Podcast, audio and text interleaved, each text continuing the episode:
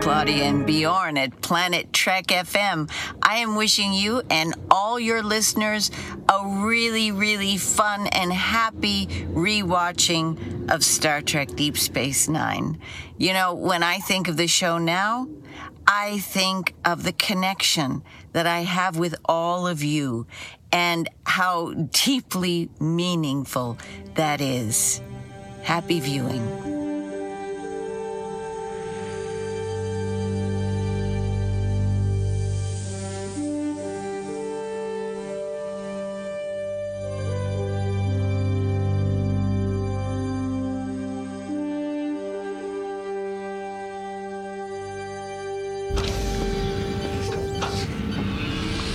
Moin Moin und herzlich willkommen zu einer neuen Ausgabe von Planet Trek FM, die ganze Welt von Star Trek mit mir, eurem Björn Sülter. Mit der heutigen Ausgabe 85 wird es ah, ein wenig philosophisch, würde ich mal vermuten, denn wie sagte Kirk einst zu Spock, als dieser partout nicht verstand, warum seine Kollegen ihn gesucht und gerettet hatten?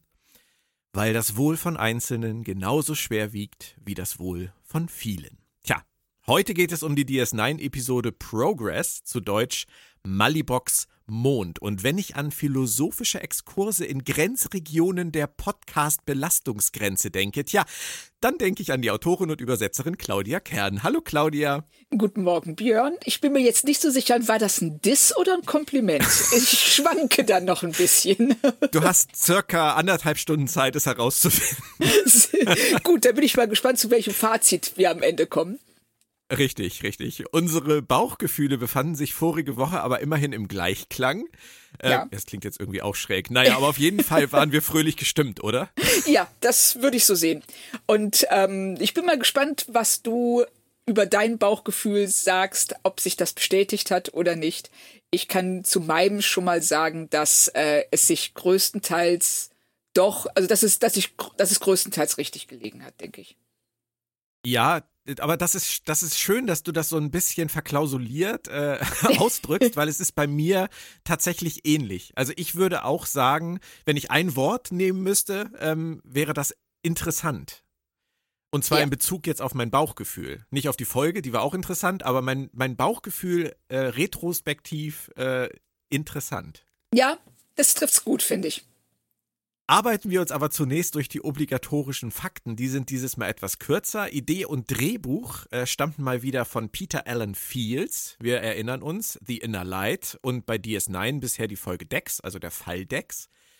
Regie äh, führte Track-Legende Les Landau in seiner ersten DS9-Arbeit von insgesamt 14 und seiner 35. von insgesamt 59 für Star Trek. Er war 34 Mal bei TNG dabei, 14 Mal bei DS9, 9 Mal bei Voyager und noch einmal bei Enterprise. In den USA hielt die Serie mit einem 9.2 Rating die Zahl der Vorwoche fast exakt, da waren es 9.3. Während interessanterweise TNG einen Tag später mit der Folge Rightful Hair, der rechtmäßige Erbe, von 11.3 in der Vorwoche auf 10.6 stürzte. Der Abstand in Sachen Zuschauerzahl zwischen TNG und DS9 schmolz hier also ein bisschen zusammen. Aber auch die große Serie hatte halt immer mal Schwankungen drin. Und über Einschaltquotensystem Amerika oder Deutschland könnte man sowieso eigene Podcasts machen. Von daher belassen wir es mal bei den nackten Zahlen und kommen zum Inhalt der Folge. Auf einem bajoranischen Mond namens Gerardo leben nur noch drei Farmer, die umgesiedelt werden sollen, weil die bajoranische Regierung den Mond zur Energiegewinnung nutzen möchte. Doch vor allem der alte Malibok weigert sich zu gehen. Major Kira soll nun vermitteln und stellt bald fest, dass das ein echter Scheißauftrag ist. Man möge meine Wortwahl entschuldigen. Soweit dazu. Claudia bereit für einen Trip zum Mond? Aber sowas von. Auch wenn es nur ein bajoranischer ist. Aber da ist wenigstens ein bisschen mehr los als auf unserem Mond. Definitiv. Michael Piller hat einmal zugegeben, dass die Macher Mitte der ersten Staffel realisierten, dass sie Kira irgendwie aus den Augen verloren hatten. Das finde ich total charmant. ja, stimmt. Und mit dieser Episode hier und mit dem Rest der Staffel wollten sie dann Abhilfe schaffen. Du hast das ja auch so empfunden, ne? Ja, total. Also, dass sie schon letzte Woche in der Bajor-Folge nur eine ähm, sehr kleine Rolle gespielt hat und dass sie auch ähm, immer mal wieder am Rande auftaucht und mal ein paar Knöpfe drücken darf oder mal empört was in die Kamera sagen darf, aber sonst halt nichts. Ja, das änderte sich jetzt aber definitiv in dieser Episode. Die durfte sie fast alleine tragen. Ja, ja, richtig. Und ähm, ja, also ich bin gespannt, wie du sie darin empfunden hast. Zuerst dachte ich beim Teaser, wir wären wieder auf der Enterprise, als ich die Spielkarten gesehen habe, aber es waren Jake und Nog, die das für sich entdeckt haben. Und ich meine, wo sitzen Teenager, wenn sie nicht äh, ihre Beine baumeln lassen auf der Promenade? Die hängen natürlich in der Bar ab und spielen Karten, wie sich das gehört für ja, Halbstarke. Ja, ich war da auch ein bisschen überrascht. Also ich könnte mir vorstellen, dass Cisco das jetzt nicht so geil gefunden hätte. Wenn er da vorbeikommt und Jake sitzt Poker spielend in der Bar. Aber ich meine, gut, Kinder machen eh, was sie wollen in dem Alter und das weiß wahrscheinlich auch äh, Mr. Cisco da. und wenn Quark ein Auge auf sie hat, was soll passieren? Ja, also, genau. Äh, Ausgerechnet Quark. Genau, aber ich finde es total cool, äh, wie im Hintergrund Quark und äh, Rom sich unterhalten und Norg sofort die Ohren klingeln, weil er Profit äh, spürt in der Luft. Das ist doch äh, ein gutes Zeichen für seine Ferengi-Entwicklung, oder? Ja, absolut. Vor allem Dingen, weil ich, äh, ich das völlig falsch interpretiert hatte. Während die beiden da sitzen und du im Hintergrund hörst, wie Quark ähm, Rom runtermacht, da dachte ich, dass ähm, Nog das peinlich ist. Und dass er, weil er sitzt da so ein bisschen und lauscht mit einem Ohr und ist gar nicht bei der Sache. Und ich dachte so, dass ihm das äh, wirklich unangenehm ist, auch vor Jake, wie Quark mit seinem Vater umgeht. Nur um dann in dem ersten Dialog dann die, diese Drehung mitzubekommen, dass er sagt so, hey, ich wittere hier ein Geschäft. Also das war schon echt gut. Ihm ist das völlig egal. Das, das finde ich total witzig. Das ist mir gar nicht aufgefallen. Und Echt das ist nicht? ja eine Ebene, die sie dann auch komplett ignoriert haben. Ja. Aber wahrscheinlich auch wieder absichtlich, weil Jake und Nork da einfach so gegensätzlich sind. Also Jake hätte sicherlich völlig anders reagiert. Total. Also Jake wäre das so unangenehm und peinlich gewesen.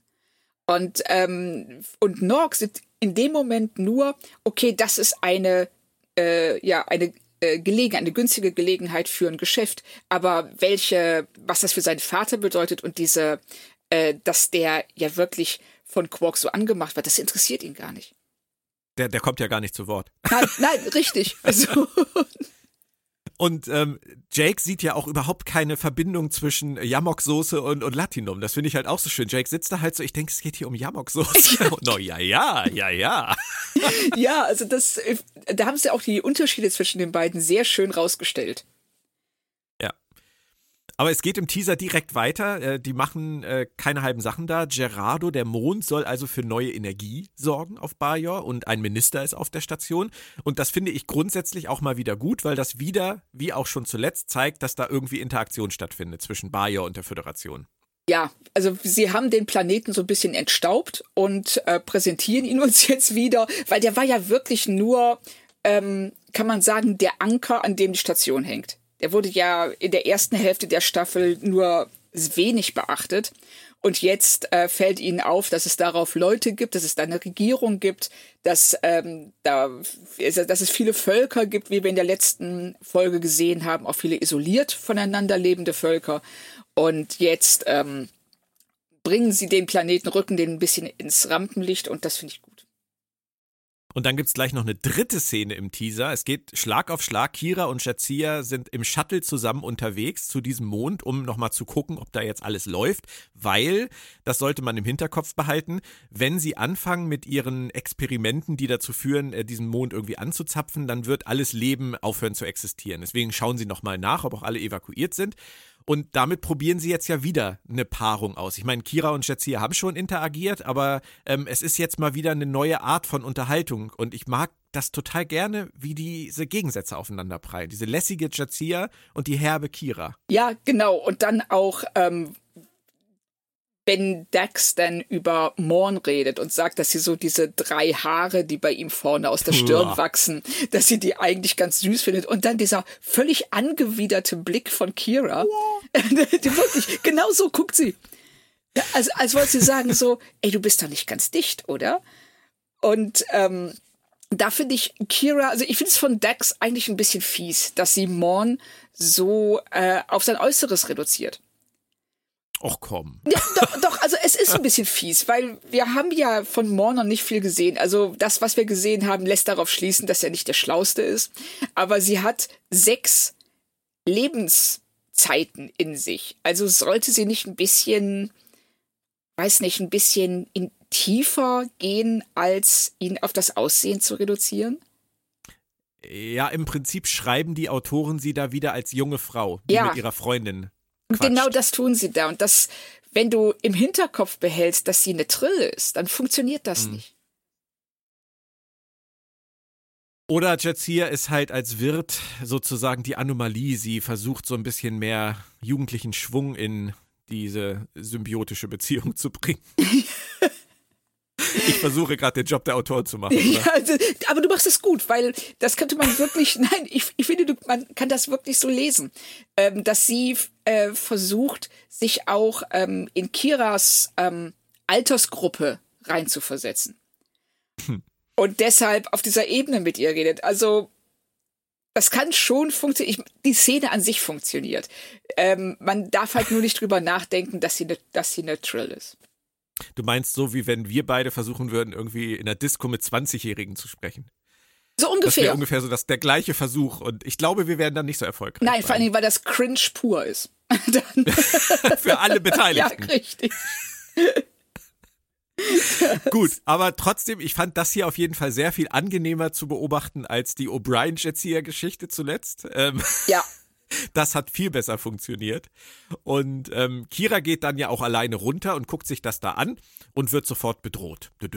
Das war dann der Teaser, aber da war schon eine Menge los. da passiert schon einiges. Also werden sofort alle Konflikte dargestellt oder die ähm, beiden Handlungsebenen der Folge. Ich finde es, ähm, also es ist, es ist auf den Punkt geschrieben. Es funktioniert. Ja. Und dann lernen wir auch sofort die wichtigste Nebenfigur dieser Folge kennen, Malibok, gespielt von Brian Keith. Und ähm, den mochte ich eigentlich sofort. Also diesen schrägen Humor, dieses etwas kauzige, ich finde, das hat er von Anfang an ganz toll rübergebracht. Ja, Brian, Brian Keith war einfach ein echt toller Schauspieler, der ja auch äh, sehr, sehr viel gemacht hat und eine sehr lange Karriere gehabt hat, zu Recht.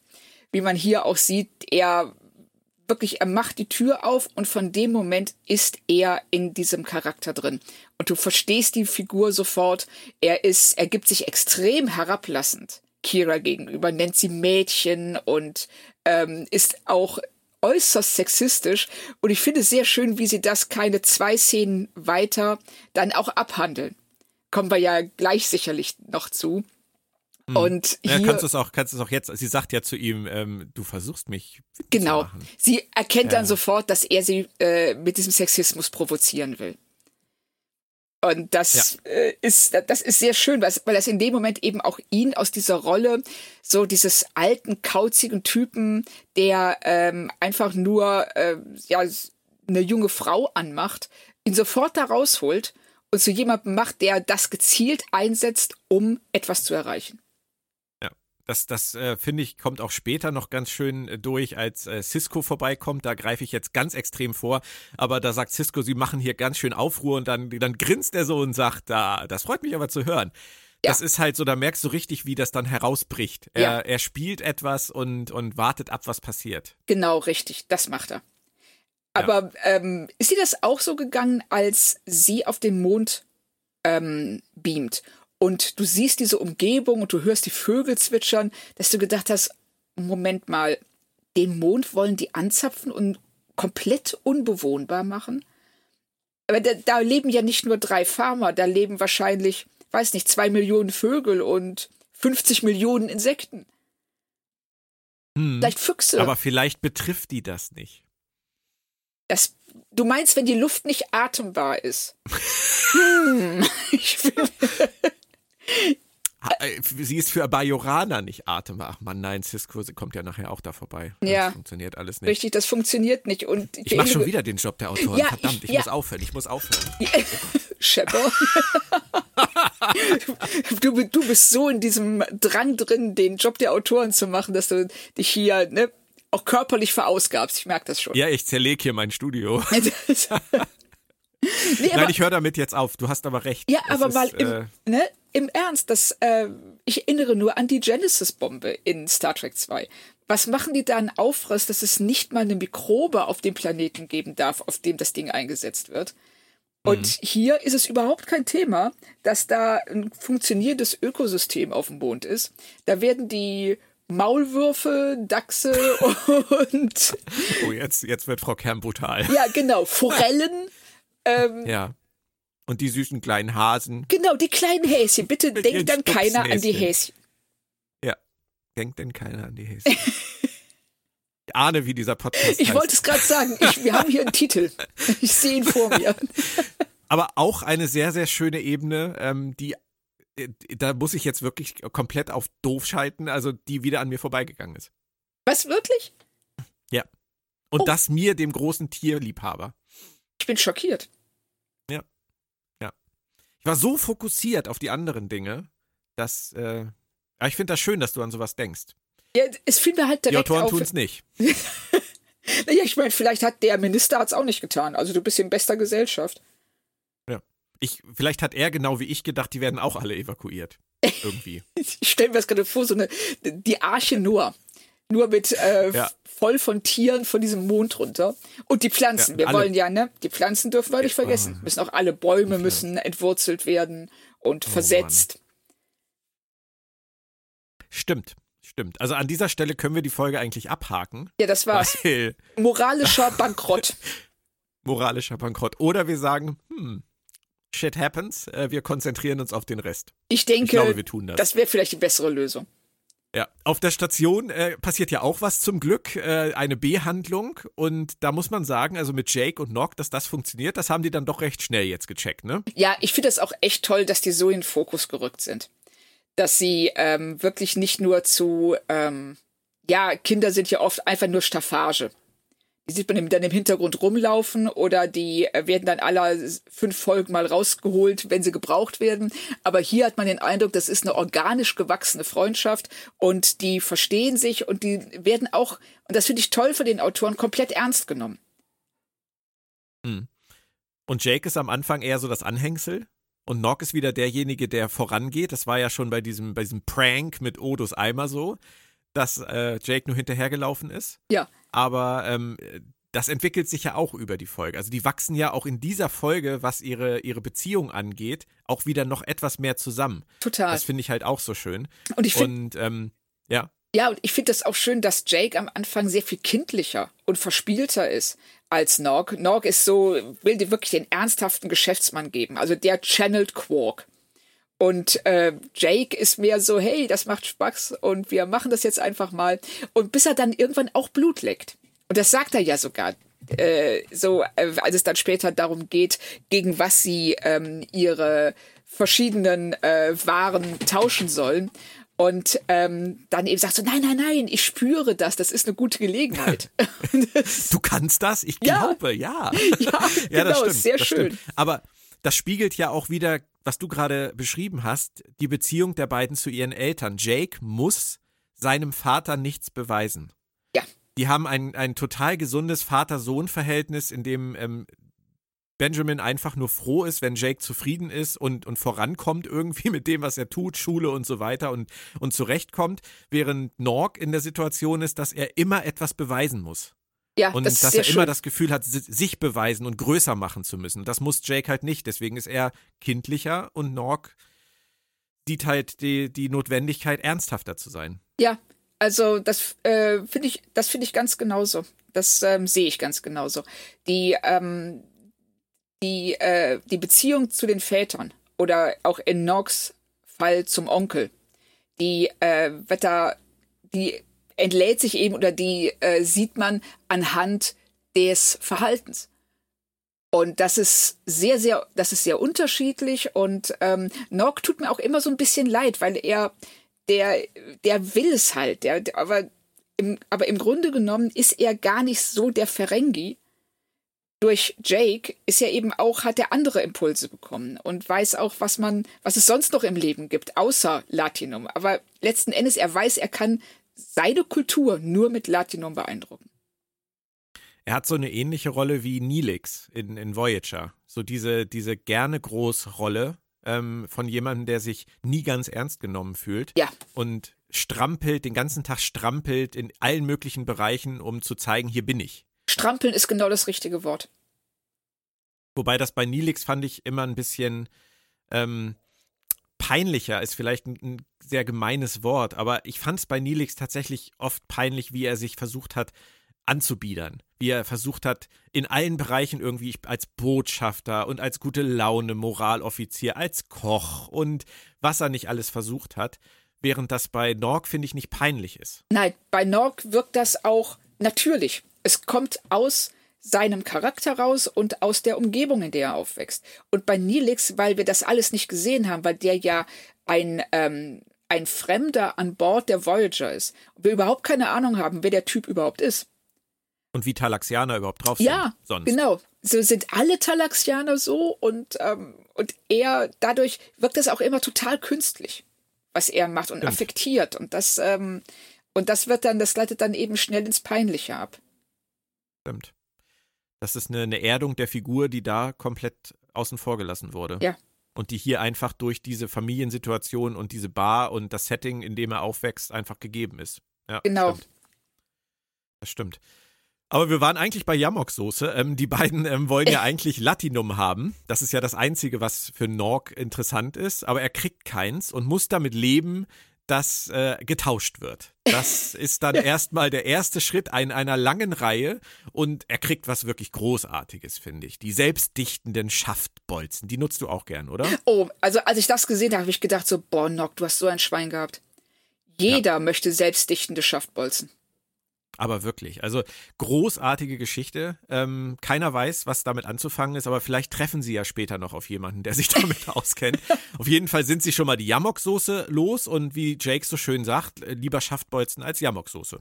Genau, wobei ich natürlich gerne wissen würde, was jetzt an Yamok-Soße so furchtbar ist. Das äh, Naja, der, da, die hat ablaufendes Haltbarkeitsdatum. Oh, okay. Das erklärt ja, und bei den Schaftbolzen muss man davor keine Angst haben. Richtig, richtig. Und äh, da vertrauen wir jetzt einfach mal Jake, dass er schon weiß, was er tut. Also Nog tut's ja offensichtlich. Ja, ich finde es übrigens seltsam, dass Quark nicht auf die Idee gekommen ist, die Yamok-Soße zu verkaufen. Ja.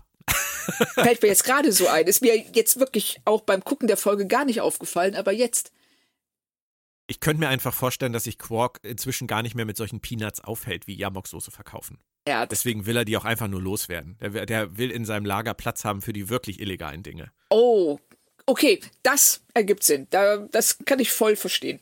Und schon wieder mache ich den Job der Autoren. Aber egal. Auf äh, Gerardo lernt Kira inzwischen eine sehr ruhige Herangehensweise an ihre Mission, denn Malibok, der kocht erstmal seelenruhig. Und der sagt auch, das dauert auch ein paar Stunden.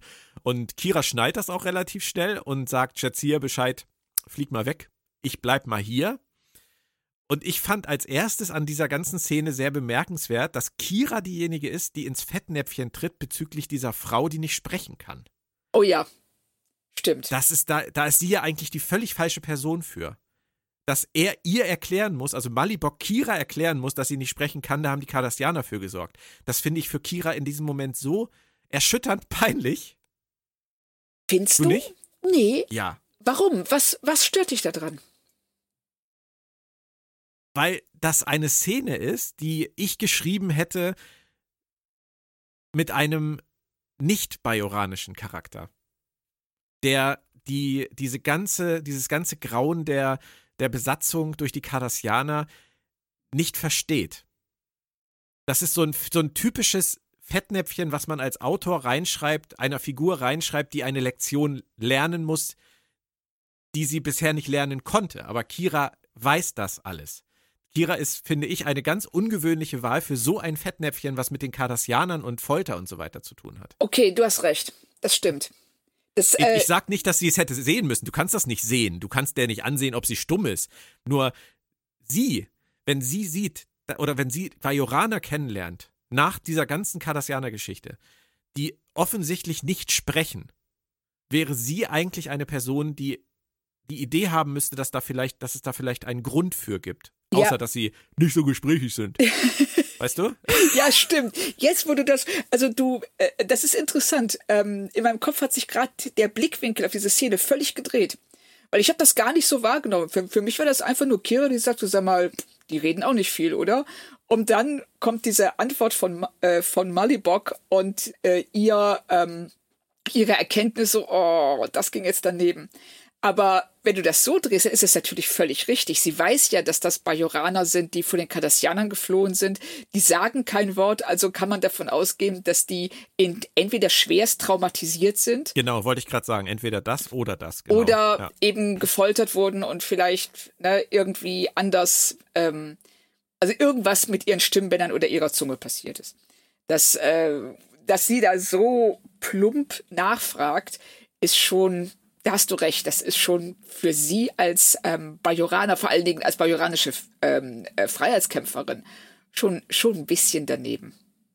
Aber ich glaube tatsächlich, dass das komplette Absicht ist, weil ähm, wir arbeiten uns ja auf eine Szene zu, später mit Cisco, in der er sagt, you're on the other side now. Ja. Und wenn man das Ganze mal auf diese Szene hier zu Beginn umlegt, dann ist das Ausdruck dessen, dass sie inzwischen ein bisschen entrückt ist ihrer eigenen Herkunft. Richtig, sie ist weiter weg, also nicht nur ähm, geografisch, sondern auch ähm, gefühlsmäßig. Ist sie nicht mehr so eng mit dem verbunden, was auf Bajor passiert, wie ähm, noch zu Zeiten der Cardassianer. Und das realisiert sie, denke ich, auch in diesem Moment durch ihren Fauxpas. Ja, dass sie das, das einfach nicht mehr, also man könnte sagen, sie hatte es einfach nicht mehr auf dem Schirm. Genau. Das ist für sie ein schwieriger Weg, den sie da auf dem Gerardo-Mond zu gehen hat. Ähm, aber erstmal erklärt sie uns, den Zuschauern, ja den wirklich den Kernkonflikt der Folge, freundlicherweise. Sie sagt, ihr seid nur drei Leute gegen Tausende, die profitieren werden. Sie sagt übrigens nicht, Claudia, ihr seid nur drei Leute und Millionen von Tieren. Wäre auch schön gewesen, Richtig. wenn irgendjemand aus dem Hintergrund ruft, vergiss nicht die Häschen. Aber egal. In dem Moment hatte ich so Star Trek Insurrection Vibes. Das war im Prinzip so eine Unterhaltung wie zwischen ähm, Picard und Admiral Doherty mit den Baku. Ja, richtig. Die umgesiedelt werden sollen. Und wenn man sich mal überlegt, was in, in Insurrection passiert ist, äh, läuft es hier ja komplett anders. Also ja. was, was Picard da, gerade Picard, was Picard für ein Fass aufmacht, um diese nur 300 Leute zu retten, die hab, eigentlich, denen man ja gar nichts antun will. Ne? Ja, genau. Ähm, das ähm, das hat, ist eigentlich der Punkt, der mich an Insurrection am meisten gestört hat. Ähm, denen würde ja gar nichts passieren. Ja, aber sie wollen nicht. Ne, sie wollen nicht. Also das ist einfach so, ich stampf mit dem Fuß auf und sage, ich will aber nicht. Und dann ähm, wird die gesamte Sternflotte alarmiert und äh, muss dann tun, was ich sage. Oder muss dann ja, das durchsetzen, was ich nicht will. Aber bist du denn für, für äh, gewaltsame Umsiedlung von Leuten, die nicht gehen wollen? Also die ihre Heimat nicht verlassen wollen? Oh, das ist jetzt aber eine heiße Frage. Das ist aber eine sehr heiße Frage. Und Fällt wie, mir gerade auf. und wie immer muss die Antwort lauten, hängt davon ab. Hm. Und hier zum Beispiel finde ich auch, dass sie den Konflikt nicht gut rausgearbeitet haben. Der Minister sagt, glaube ich, in der Szene, in der äh, er ähm, nach Deep Space Nine kommt, irgendwie, hey, wenn wir hier dieses Energietransferprojekt machen, dann können wir tausende bajoranische Häuser beheizen. Er sagt nicht, äh, oh, wir haben jetzt, uns steht ein brutaler Winter bevor, wenn wir das, wenn wir diese Energie nicht bekommen, werden tausende Bajoraner erfrieren. Sondern er sagt, wir können damit die Häuser beheizen. Das ist, das ist kein guter Konflikt, weil ähm, dann beheizen sie halt die Häuser mit was anderem. Oder dann beheizen richtig. sie die Häuser halt ein Jahr später. Das ist ja die Lösung, die Kira dann noch anbietet. Es klingt wie nice to have. Ja, richtig. Aber, aber nicht wie etwas, was jetzt dringend nötig ist. Genau. Und das ist was, was dann wiederum äh, Malibox ähm, scheinbaren Egoismus so ein bisschen rechtfertigt, weil warum soll er das tun, wenn es nur nice to have ist? Auf der anderen Seite muss man natürlich dann auch immer wieder hinterfragen. Ich meine, wir kennen das ja aus ganz vielen Serien und Filmen, wo Leute dann irgendwie in ihren Häusern sitzen bleiben oder auch aus der Presse und dann wird halt die Autobahn links und rechts daran vorbeigebaut. Ähm, man kriegt die ja grundsätzlich nicht raus, wenn es ihr Eigentum ist. Da muss man dann natürlich auch wieder noch tiefer eigentlich juristisch einsteigen und fragen, wie kann das überhaupt sein Eigentum sein? Das ist ein Mond, er ist da irgendwann hingeflüchtet und hat sich da eine Hütte gebaut. müssten wir ins bajoranische Recht irgendwie einsteigen. Was hat er überhaupt für, was hat er überhaupt für Rechte zu sagen, ich gehe hier nicht weg? Oder ist es ein rein emotionaler, moralischer Konflikt, gar nicht ein juristischer? Ja, so würde ich das sehen. Also, weil ähm, rein juristisch könntest du dann, oder, oder fangen wir anders an, rein moralisch, philosophisch könntest du fragen, was fällt uns überhaupt ein, zu glauben, dass wir äh, irgendwo einen Zaun drum, drumherum machen können und sagen, das gehört jetzt uns. Oder dass, äh, dass, es, dass ein Staat sagen kann, so, das ist jetzt mein Gebiet und da, da kommen nur Leute rein, die ich hier haben will. Und du bist jetzt Deutscher, ob, weil du hier geboren bist, ob du willst oder nicht, du bist es. Ne? Also da muss man dann schon, äh, aber da kommen wir echt auf ganz schwieriges Gebiet, wo wir ähm, juristisch würde ich auch sagen, klar hat Malibok da keine Rechte, dem gehört das nicht, der hat sich da einfach eine Hütte gebaut und ähm, wenn das hier bajoranisches Territorium ist, muss er damit leben, dass die ihm irgendwann sagen, du musst jetzt da weg. Vor allem, weil sie ihm ja offensichtlich auch wirklich eine Alternative anbieten. Also Ja. ich gehe jetzt mal ganz stark davon aus, dass sie sagen, du kriegst auf Bajor Land und eine Hütte. So, Ja, für dich das- und deine Leute. Das sagt Kira ja auch. Sie sagt, du, du kannst auf äh, Bajor kannst du anbauen, was du willst.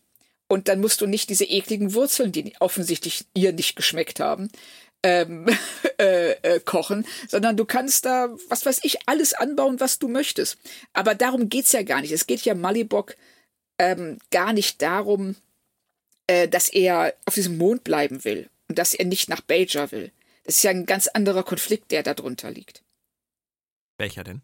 Ähm, es geht um Selbstbestimmung gegenüber Fremdbestimmung. Er, Er ist schon einmal vertrieben worden. ja, und er will sich nicht fremdbestimmen lassen. Hm. Und das, Ist ja- ähm, darum geht's. Ist ja auch so ein, ist ja auch so ein Altersding ähm, mit Veränderung, die ja auch immer schwerer fällt. Und ich finde, das bringt Brian Keith halt so schön rüber, wenn er immer sagt, ähm, wenn ich hier weggehe, werde ich sterben, Ja. was ja eine völlig irrationale Angst ist. Richtig. Ne, Das ist, außer er ist, ähm, äh, außer er ist auf dem Strafplaneten. du erinnerst dich. also wenn die, ähm, äh, wenn Kai, Mensch, wie hieß sie denn noch? Ähm, Kai. Opaka. Ja, klar. Wenn Kai Opaka gleich vorbeikäme. Das wäre dann so, ja, ich, die Kai kommt zum Abendessen vorbei. Da wäre es so, hm, ja, vielleicht stirbst du doch, wenn du den Mond verlässt. Aber so, nein, es ist irrational. Und auch, äh, was ich sehr schön finde, ist dieser, wie dieser ähm, Ofen, dieser Steinofen, den er draußen stehen hat, zu so einer Metapher wird. Na, dass ähm, er an dem immer arbeitet und den weiterbaut, obwohl es eigentlich, er weiß ja, dass er diesen Konflikt nicht für sich entscheiden wird. Das muss ihm klar sein, aber er klammert sich mit aller Macht daran und hat dieses Ritual, solange ich an diesem Ofen baue, kann man mich hier nicht äh, gewaltsam oder äh, ja zwanghaft rausholen. Ja, er klammert sich an diesen Strohhalm. Total. Das, das stimmt schon. Das erinnert mich so ein ganz kleines bisschen, ich möchte jetzt keine Namen nennen, aber es gibt einen Verwandten in meiner Familie, der schon sein ganzes Leben an einem Projekt arbeitet, das nie fertig wird. Und das ist auch so ein, in gewisser Weise etwas, was, ähm, ich glaube, da ist dann irgendwann auch die Angst einfach groß, dass es nicht mehr da ist. Ja, Deswegen, ähm, deswegen baut man daran wirklich immer weiter und es fällt einem immer noch was Neues ein. Und, es, und immer, wenn man nachfragt, ist es fertig, kann ich es mir, nein, es ist noch nicht fertig. Ähm, weil wenn es weg ist, ist es weg. Wenn es Ja. fertig ist, ist, ist das vorbei. Ja, Und richtig. Vorbei ist, wird halt im Alter immer schwieriger, wenn Genau. etwas vorbei ist. frag mal George R. R. Martin. Schöne Grüße. Ähm, bei George R. R. Martin fällt mir jetzt der, der Schwenk auf die Phrase am Ball bleiben relativ schwer, wenn ich an seine, an seine Schreibtätigkeit denke. Ja, Aber. Jake und Nork auf der Station bleiben am Ball. Ähm, und was ich halt bemerkenswert fand, an dieser Szene war, dass Nork es halt sogar schafft, seinen Onkel reinzulegen. Wir Ja. haben das eben schon thematisiert. Er, er quatscht ihn wirklich in kürzester Zeit in die Sache rein, die Yamok-Soße einfach, ach, weg damit, weg damit, eh völlig egal, aus den Augen. Ja, genau. Da ist Nork schon auf einem guten Kurs. Absolut. Und ähm, ich finde auch in der Szene Quark, äh, Quarks Verhalten sehr interessant, weil er ist ja zuerst richtig brutal zu Nock. Packt ihn da am Ohrläppchen und ähm, äh, sagt ihm, was fällt dir ein, dass du diesem Typen, der das Getränk Mhm. verschüttet hat, ein zweites umsonst gegeben hat, nur um Werd dann nicht wie dein Vater. ja, genau, werd nicht wie dein Vater, was auch echt, was auch brutal ist. Und dann, äh, als Nog ihm anbietet, dass er die Soße entsorgt, äh, weggeht, sich nochmal umdreht und sagt, Nock, du bist ein guter Junge. Mhm. Und das ist eigentlich dann auch wieder schön, weil es zeigt, dass Quark auch diesen Konflikt hat. So, er ist zwar ein Ferengi, er ist brutal, er äh, interessiert sich für Profit, aber das ist eben nicht nur, was er ist. Er aber ist es nicht Seite. dann auch interessant? Genau. Und es ist, die hat ja Norg auch. Richtig. Und ist es dann nicht halt wahnsinnig interessant, dass Norg viel mehr daran liegt, seinen Onkel zu beeindrucken als seinen Vater? Ja, weil er seinen Vater auch ähm, in gewisser Weise abgeschrieben hat. Er sieht ja, wie die ganze Welt mit seinem Vater umgeht. Und so, so jemand kann für dich kein Vorbild sein. Hm. Und das, das eher, ne, es ist eher ein abschreckendes Beispiel. Ich will nicht so werden und um zu verhindern, dass ich so werde, muss ich Profit suchen und brauche Latinum. Hm. Auf Gerardo bleibt es weiter sehr gemütlich. Das Essen ist fertig. Ähm, mir fiel da halt in den nächsten Szenen immer nur wieder auf, wie gut die Chemie zwischen Nana Visitor und Brian Keith in dieser ganzen Folge war. Und was mir vor allem positiv aufgefallen ist, ich fand Nana wirklich total ähm, natürlich in ja, dieser Folge. Richtig, das ging mir auch so. Und das zeigt auch, wenn du ihr Material gibst, mit dem sie arbeiten kann, dass äh, ihre Figur beschreibt, dass sie ähm, äh, dass sie einschätzen kann. Und wenn ihr dann noch äh, so einen Superprofi wie Brian Keith gegenüber sitzt, setzt, der dann auch ähm, äh, diese Sachen auch aus ihr rausholt, dann ja. äh, funktioniert das super. Sie ist total natürlich und entspannt, äh, keine Überreaktionen und du kannst dich total in ihren Konflikt hineinversetzen. Ich glaube, du hast das gerade sehr schön beschrieben, weil die Autoren in vielen Folgen der ersten Staffel bis zu diesem Punkt sie halt nebenher geschrieben haben. Sie haben ihr im Prinzip so, sag ich mal, Dialogzeilen gegeben, die sie eher verteilt haben unter den übrigen Nebenfiguren. Ja. Und da war es nicht so relevant für die Autoren, wer was sagt. Und dadurch war es dann auch nicht so prägnant, wie es dann nachher für die Figur rüberkommt. Richtig. Sondern es war halt letztendlich ein bisschen egal, wer es sagt. Genau, das Und sind, das hier ist aber Kira. Ja. Genau, genau. Das sind so Zeilen, ähm, diese, äh, die einfach gesagt werden müssen. Und wer steht gerade im Raum? Ach, Kira, dann sagt sie das halt. Hm. Und hier. Da merkt man halt den äh, Fokus jetzt. Ja, und hier, und das ist auch, ich finde, das ist richtig gut geschrieben. Also die Dialoge zwischen ihr und Malibok sind für mich definitiv eins der Highlights der Folge. Aber es geht doch im Kern trotzdem um diesen Mann, diesen Mann zu verstehen, weil ich sehe letztendlich seine Geschichte, ähm, seine Entbehrung, die Verfolgung, die er mitgemacht hat, sehe ich so ein bisschen exemplarisch für das Schicksal der Bajoraner oder überdramatisiere ich das? Nee, also ich sehe das auch so dass er ähm, jemand ist, also er zeigt ganz klar, wie diese Unterdrückung und diese Vertreibung äh, das Volk der Bajoraner bis ins Mark getroffen hat und alles bestimmt, was sie danach tun. Also er ist ja nicht auf diesem Mond geblieben. Er weiß ja, dass die Kardassianer weg sind. Trotzdem bleibt er auf dem Mond. Er will nicht zurück in die Zivilisation, zurück in die Gesellschaft. Also alles, was irgendwie an Struktur und Fremdbestimmung erinnert, ist für ihn Unterdrückung. Deshalb auch ähm, dieser Hass auf Uniform. Dass er sagt, weil äh, nichts definiert äh, Fremdbestimmung stärker als eine Uniform. Für die Person, die sie trägt, die aufgrund ihres Rangs und der Befehlshierarchie fremdbestimmt ist und was diese Person in der Uniform Leuten ohne Uniform antun kann. Da hast du mir jetzt im Prinzip etwas erklärt, was ich, glaube ich, auch bisher komplett anders verstanden habe. Er sagt nämlich an einer Stelle dann, ähm, oder er vergleicht diese Situation, die in, der, in der er jetzt ist, durch Kira, mit der Chancenlosigkeit der Bajoraner gegenüber den Kardassianern. Ja und dass er sich in so eine Situation äh, halt nicht begeben möchte, beziehungsweise dass sie ja auch nicht aufgegeben hätte den Kardassianern gegenüber. Und mir hat das nicht so eingeleuchtet. Ja. Aber so wie du es mir jetzt erklärst, verstehe ich es tatsächlich. Also so habe ich es zumindest verstanden. Also die Frage ist, ist es so gemeint? Aber ich glaube ehrlich gesagt schon, dass ähm, ja. sie darauf, ähm, dass dieses äh, Prinzip von Unterdrückung, dass er das bis zum Extrem ausreizt dass für ihn mhm. es Unterdrückung ist, dass, ähm, ja, dass irgendwer von ihm irgendetwas verlangt. Ich glaube, wir müssen das auch auf diese etwas irrationale Ebene bringen, weil es ist bei ihm einfach nur nie wieder das erleben. Ja. Und das ist, das ist in dem Fall das, was du als Fremdbestimmung bezeichnest. Er weiß jetzt, jemand möchte von ihm etwas, was er nicht möchte, und da macht er komplett zu. Genau. Und dann. Die Argumentation ist ihm völlig egal. Richtig. Es ist, also das Thema interessiert ihn da gar nicht. Also, das letzten Endes, ob äh, das jetzt die Vertreibung von diesem Mond ist oder ob jemand äh, ihm sagen würde, hör mal, wir bauen jetzt eine Autobahn durch dein Land, das spielt keine Rolle. Es geht einfach ja. nur darum, dass er äh, sich zu nichts mehr zwingen lassen will. Mhm. Und schade. Und es ist ein ja, nee, bitte. Nee, sag du ruhig. Nee, sag, nee, nee, sag nee, du. Nee, nein, nein, nein, nein, nee, nein, nein, jetzt, nee, nee, das will ich nicht mehr. das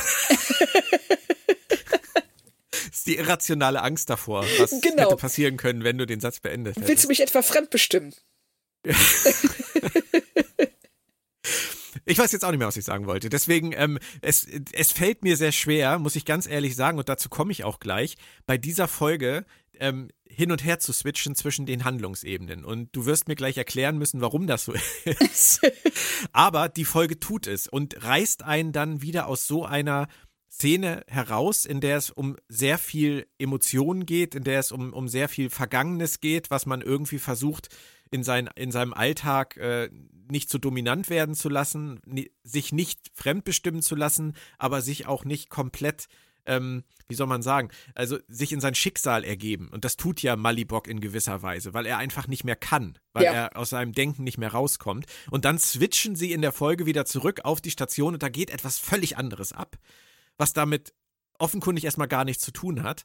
Und das ist in dem Fall bei diesem Wechsel jetzt was total Lustiges, weil sie schauen sich die selbstdichtenden Schaftbolzen an. Und wie geil ist bitte die Szene mit O'Brien? Der hat Großartig. ja nicht viel zu tun in dieser Folge, aber keiner hat Ahnung, was sind selbstdichtende ja. Schaftbolzen und ich meine, nicht mal er weiß es. Nein. Wer dann? Und das, äh, ich äh, finde das auch so schön, wenn ähm, äh, Nog dann sagt so, ja hier die, die, die Schaftbolzen und O'Brien einfach selbstdichtende Schaftbolzen. Und Nog dann direkt drauf anspringt, wenn er denkt, ja klar, der äh, Chefingenieur, der wird wissen, was das ist. Nur um dann von ihm zu erfahren, so, nee, nee, ich weiß das nur, weil es äh, weil's, äh, weil's auf dem Lieferschein steht. Und das ist äh, auch diese Gleichgültigkeit von O'Brien, ein bisschen so, ja, ich weiß ja nicht, was das ist, aber ich will es hier nicht stehen haben. sehr schön, sehr schön, ja. Aber das hält die beiden ja nicht, nicht davon ab, weiterzumachen mit ihrem Buddy-Movie und was anderes ist es ja nicht. Und deswegen muss ich an dieser Stelle jetzt mal die Frage stellen, wie harmonieren überhaupt A- und B-Handlungen in dieser Folge für dich? Also, ja, das, ähm, hm, also sagen wir mal so, äh, später, äh, wenn es um diesen Vergleich zwischen Land und Dreck geht wenn sie das Land bekommen haben und äh, Nog das konsequent als Dreck bezeichnet. Ähm, da könnte man, wenn man möchte, eine Beziehung zum Hauptkonflikt herstellen, indem man sagt, was für ähm, äh, Bajor einfach nur so ein Drecksmond ist, der da, der geplündert werden kann, letzten Endes, ist eben für, für Malibok alles. Und ja, aber darauf lasse ich mich nicht ein. Nein, Claudia. also das ist jetzt auch, ich sag ja, wenn man sich bemüht, irgendwas, wenn man den Job der Autoren macht, was du ja schon die ganze Zeit bemerkenswert gut gemacht hast.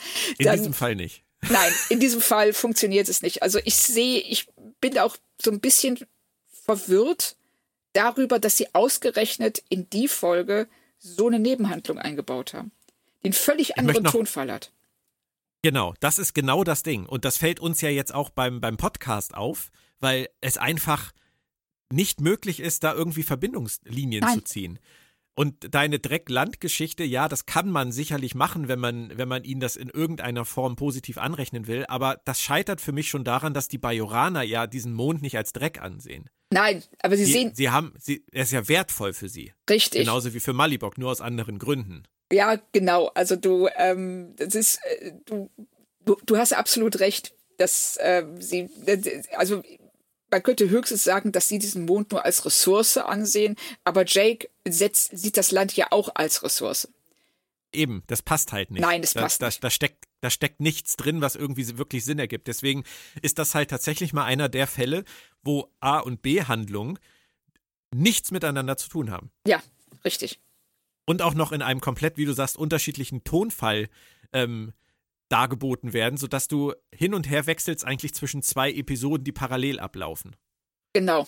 Und das äh, erschließt sich mir nicht. Sie hätten tatsächlich, ähm, sie hatten so viel Stoff auf dem Mond für ähm, Konflikte, für Szenen. Äh, wir, wir hätten die Nebenhandlung überhaupt nicht gebraucht. Und sie hätte uns auch nicht ständig aus diesem äh, Gefühl, dieser Atmosphäre, die da aufgebaut wird, rausgerissen. Mhm. Also. Ja, es wäre, es wäre vielleicht besser gewesen, so eine Nebenhandlung wie mit Nork, Jake und der äh, Varis, hieß sie, glaube ich, ähm, reinzunehmen, die auch was mit Bajoranern, mit, mit, äh, mit Konflikten um Land und, und äh, Kindern und Eltern und Aufwachsen und Lebensentscheidungen zu tun hat, dass man irgendwie zumindest das Gefühl hat, dass da ähnliche Dinge passieren. Gedanklich. Genau. Oder dass wir äh, sehen, was auf Bajor passiert, dass man zum Beispiel eine Nebenhandlung hat, in der ähm, äh, die, die Ernte oder irgendein Dorf ach, ich weiß es nicht, aber es ne, irgendwas, ja. was, ähm, mhm. was, was man damit hätte verknüpfen können. Das, oder wo wir einfach mal Alltag auf Bajor erleben. Dass ähm, ja. Cisco mit mit, mit Jake äh, in die Hauptstadt fliegt, weil er da irgendwas klären muss und geht mit dem ein Eis essen. Mhm. Oder irgendwie ja, sowas. Ja, das irgendwas. Aber das ist eine sehr, eine sehr interessante Entscheidung, will ich mal sagen, in Anführungsstrichen, das so zu kombinieren. Es hat mich jetzt nicht so sehr gestört, dass ich da irgendwie der Folge einen Strick draus drehen würde, Nein. aber es ergibt für mich einfach keinen Sinn. Nee, tut's auch es, nicht. Ja, okay, aber schön, dass du das genauso siehst. Dann können wir uns jetzt auch wieder Kira zuwenden. Die ist inzwischen äh, wieder zurück auf der Station, weil sie eingesehen hat, dass das irgendwie zu nichts führt und brieft Cisco und den Minister. Und letztendlich, äh, es verdichtet sich hier alles auf relativ, sage ich jetzt mal, simplem Niveau rund um die klassische Frage freier Willen gegen Gemeinwohl. Genau. Viel tiefer geht's ja nicht. Der Minister ist der Hardliner. Da hat er auch eine undankbare Rolle. Kila, Kila ist auch schön. Kira ist langsam dezent auf Malibox Seite. Und ähm, wie siehst du Ciscos Rolle ähm, an dieser Stelle? Ich finde ihn hier ähm, äh, sehr, also er ist der Schiedsrichter. Er ist sehr neutral, er hält sich zurück. Er, Hast du passiv gesagt? Oder hast du neutral gemeint? Ich, ich meinte tatsächlich neutral. Also ich finde ihn, ja, okay. er, ja, er ist sehr passiv, er ist ungewöhnlich passiv, aber äh, ich rechne ihm das jetzt mal, also, oder ich bezeichne es jetzt mal einfach aus, äh, als Neutralität, weil er vielleicht auch die Fettnäpfchen vermeiden möchte, die er ähm, nicht kennt, was diese Cardassianer, Bajoraner Geschichten angeht. Oder auch einfach, wie, wie das auf Bajoraner wirkt.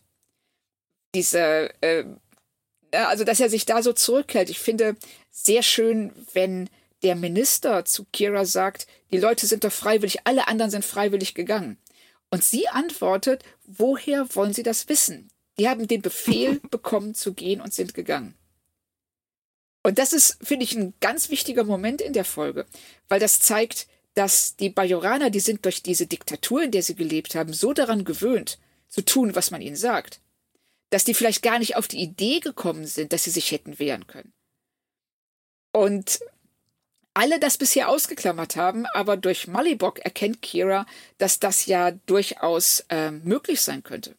Und in dem Moment hält sich Cisco zurück, weil er einfach keine Ahnung hat, was hier los ist. Er hat ja auch das Briefing wahrscheinlich wieder nicht gelesen. Macht er ja nie. Macht er ja nie. Nein, aber weißt du, was mich an dieser Stelle stört? Was denn? Ähm, er ist passiv, ja, er ist der Schiedsrichter, ja, und ich finde auch tatsächlich, dass das nachher mit ihm und Kira gut aufgeht. Ja. Also in dem Moment, wo er nachher auf den, auf den Mond geht und mit Kira spricht, wird das für mich auch stimmig, was er da tut, was er da versucht, auch schon in dieser Szene, die, zu der wir sicherlich gleich kommen mit Begier. Das ist ja. alles okay. Aber mir fehlt so ein ganz kleines bisschen, wie soll ich sagen, so ein Resonanzkörper für Cisco. Er müsste jemanden haben, mit dem er das, was da passiert, reflektieren kann, weil er macht es in sich aus. Wir sehen ihn ja, da nur sitzen stimmt. und stehen und er, er brütet irgendwie vor sich hin und einmal macht er auch so die Hände vors Gesicht. Aber was bedeutet das? Was ist das für ihn als Kommandant dieser Station, als Föderationsoffizier, der diese Station für die Bajoraner verwaltet? Was ist das für ihn jetzt für ein Moment, wo die etwas wollen, was denkt er darüber? Findet er das richtig? Findet er das nicht richtig? Das erfahren wir gar nicht. Das Nein. interessiert gar nicht. Und ähm, er, er hilft ja Kira. Aber diese Herleitung dazu, was in seinem Kopf wirklich vor sich geht, die klammern sie in dieser Folge komplett aus. Und das macht Cisco, finde ich, so, wie soll ich sagen, so blass. Er, ja, das du stimmt. Weißt nicht, was, du weißt nicht, was in dieser Figur passiert. Gar nicht. Das stimmt. Also er bräuchte praktisch, äh, so wie Picard Riker hat. So, so eine Figur bräuchte er, zu der er sich umdrehen kann und sagen kann, so, ey, ich habe jetzt hier das und das und ich handle aus den und den Gründen oder ich sehe das so und so. Und weil das kannst du auch Avery Brooks nicht zumuten, dass er das alles auf seinem Gesicht darstellt, was da passiert. Nein, das, das passiert ja auch nicht. Das Nein, muss man ja auch ganz ehrlich sagen. ja es passiert mir, mir passiert, also dafür, dass Avery Brooks ja relativ viel darstellen könnte, theoretisch, passiert hier ja gar nichts. Nein, So als er- würde Avery Brooks in der Folge gar nicht wissen, was er eigentlich spielen soll. Ja, genauso wirkt er auch. Er sitzt da und denkt, so, okay, ich sag jetzt mal einen Dialog, ich gucke jetzt mal und hoffe, dass das alles gut geht. Ich habe Also- auch gedacht, Avery Brooks ist ja auch jemand, der sich sehr viel persönlich beschäftigt mit diesen ganzen Fragen von Vertreibung von Minderheiten etc., Unterdrückung von Minderheiten. Ja, Und ich könnte mir vorstellen, dass für Avery Brooks dieses Drehbuch, bei dem er eine so passive Rolle hat bei der Vertreibung von Menschen aus ihrer Heimat, auch für ihn vielleicht nicht ganz einfach war. das könnte ich mir auch vorstellen. Also, das, ähm, und es ist für ihn dann vielleicht auch frustrierend gewesen, dass Cisco da nicht klarer Partei ergreifen durfte oder Stellung beziehen konnte. Genau, das ist ja für Avery Brooks ganz häufig in Interviews auch, ähm, wenn, er, wenn er sich zu sowas geäußert hat, ist ja klar geworden, wie stark er teilweise investiert hat in Geschichten. Ja. Auch als Mensch. Und hier ist er halt, er ist außen vor. Er guckt zu, wie etwas passiert, was vielleicht für den Menschen Avery Brooks komplettes Unrecht wäre in der realen Welt. Und ich habe an einer Stelle, wo er da so rumstand und seinen Dialog aufgesagt hat, habe ich so gedacht, nach der Szene hat er sich zum Regisseur umgedreht und hat gesagt, ich spiele das jetzt. Aber das war's. Ja, genau. Wenn ihr, wenn ihr mir nichts Relevantes gebt, ich mache meinen Job, aber sch- scheiße finde ich es trotzdem. Ja, ja, also das könnte ich mir auch total vorstellen, genau aus den Gründen, die du äh, äh, nennst, dass er das ja wirklich, er hat das extrem ernst genommen. Also seine, seine Rolle, die Geschichten, die da erzählt wurden und äh, Star Trek an sich. Und hier gerade bei einem Thema, das ihm sicherlich am Herzen gelegen hat, ihn da so auszuklammern, das kann ihm nicht gefallen haben. Ja, aber sie brauchten ihn halt für etwas anderes in dem Fall. Sie brauchten ihn eigentlich nur für den, für den Kira-Faktor. Richtig. Und das, dazu kommen wir ja auch noch. Kira hat im Prinzip jetzt nur noch die Möglichkeit, es jemand anderem zu übergeben, aber das will sie nicht und das finde ich auch gut von ihr, dass sie sagt, sie geht lieber selber zurück, bevor das jemand anders macht. Dann hat sie es wenigstens in der Hand. Das passt auch zu ihr, aber sie nimmt zwei Bewaffnete mit. Wie schätzt du das ein? Das hat mich total irritiert. Also, warum macht sie das? Äh, Sie hat bisher nicht in, klar, sie ist am Anfang bedroht worden, als sie auf den äh, Mond kommt, aber danach, die hat mit den Leuten zu Abend gegessen, die hat mit denen geredet, die äh, weiß, wie die ticken. Keiner von denen ist gewalttätig. Und jetzt läuft sie da auf, ähm, wirklich wie äh, eine Unterdrückerin. Noch mehr nicht- Uniform. Ja, noch mehr Uniformen. Sie hat nicht bekommen, was sie will, dann äh, holt sie es sich jetzt mit Gewalt. Und das ist was, was Autokraten tun. Das ist nichts, ähm, was äh, Leute tun, die sich auf einer Ebene mit denen wahrnehmen, mit denen sie da umgehen. Und das merkt man ja dann auch. Aber es passt auch wieder dazu, ähm, wie wir Kira in dieser ganzen Folge, finde ich, wahrnehmen und auch die Geschichte von Malibok mit seinem zweiköpfigen Kumpel Ja, genau. ähm, passt perfekt dazu. Weil Ja. Kira steht inzwischen zwischen den Welten in gewisser Weise und weiß selber nicht, wo sie hingehört. Total. Und daraus resultiert, glaube ich, dieses, ich mache es selbst, ich will ihm auch irgendwie helfen, ich bleibe auch zum Essen und ich bleibe auch über Nacht. Und dann auf der anderen Seite wieder, ich nehme bewaffnete Leute mit. Sie ist hin und her gerissen. Ja, richtig ist sie auch. Und das, ähm, das ähm, ist was, was ähm, Malibok ja auch direkt merkt. Und dann kommt ja dieser ähm, zweiköpfige Malgorian, den er da als Kind kannte. Ich finde generell schön, diese, die, diese Münchhausen-Geschichten, die er sich ausdenkt. Ja. Die, die, die ganze Zeit. Also da denkst du, klar reden die anderen nicht, die kommen nicht zu Wort. Der redet ununterbrochen. Aber ähm, er macht das halt super charmant. Und auch hier sagt er ja, ähm, durch äh, dieser Malgorian ist dann eben die Metapher für Kira. Es ist ja auch äh, nicht gerade subtil. Und Kira merkt das ja auch. Und ähm, Malibok, Malibok verweigert sich einfach. Dass er, er sagt ja ganz klar zu ihr, ich, er will ihr die Entscheidung nicht leicht machen. Er, nee. er, er zwingt sie, sich diesem Konflikt zu stellen, in dem sie selber steht, nämlich dass äh, sie auf der einen Seite, dass sie eigentlich nicht, nicht mehr weiß, wo sie hingehört. Und was daraus resultiert, was sie tut, diese Eskalation im Feld, äh, die ist natürlich schon wirklich scheiße. Ähm, aber fight fire with fire. Also sie hat, sie hat äh, letztendlich die Uniform und die Waffen auf den Mond gebracht und muss jetzt damit leben, dass die sich auch verteidigen. Und genau das passiert ja auch. Und es fließt Blut. Und äh, Malibok wird verletzt. Das hat Kira sicherlich so nicht gewollt. Ja. Aber dann ist natürlich die Frage, warum lässt sie ihn trotzdem auf dem Mond? Das fragt er sich ja auch. Ja, das frage ich mich auch. Also, ich glaube, dass sie nicht bereit ist, dass sie noch nicht an dem Punkt ist, wo sie ähm, bereit ist, sich für eine Seite zu entscheiden. Sie will die Entscheidung rauszögern. Und deshalb lässt sie ihn auf dem Mond und ähm, sich und ihm Zeit zu geben. Ich finde es ein bisschen asozial, dass sie seinen Freunden diese Chance nicht gibt.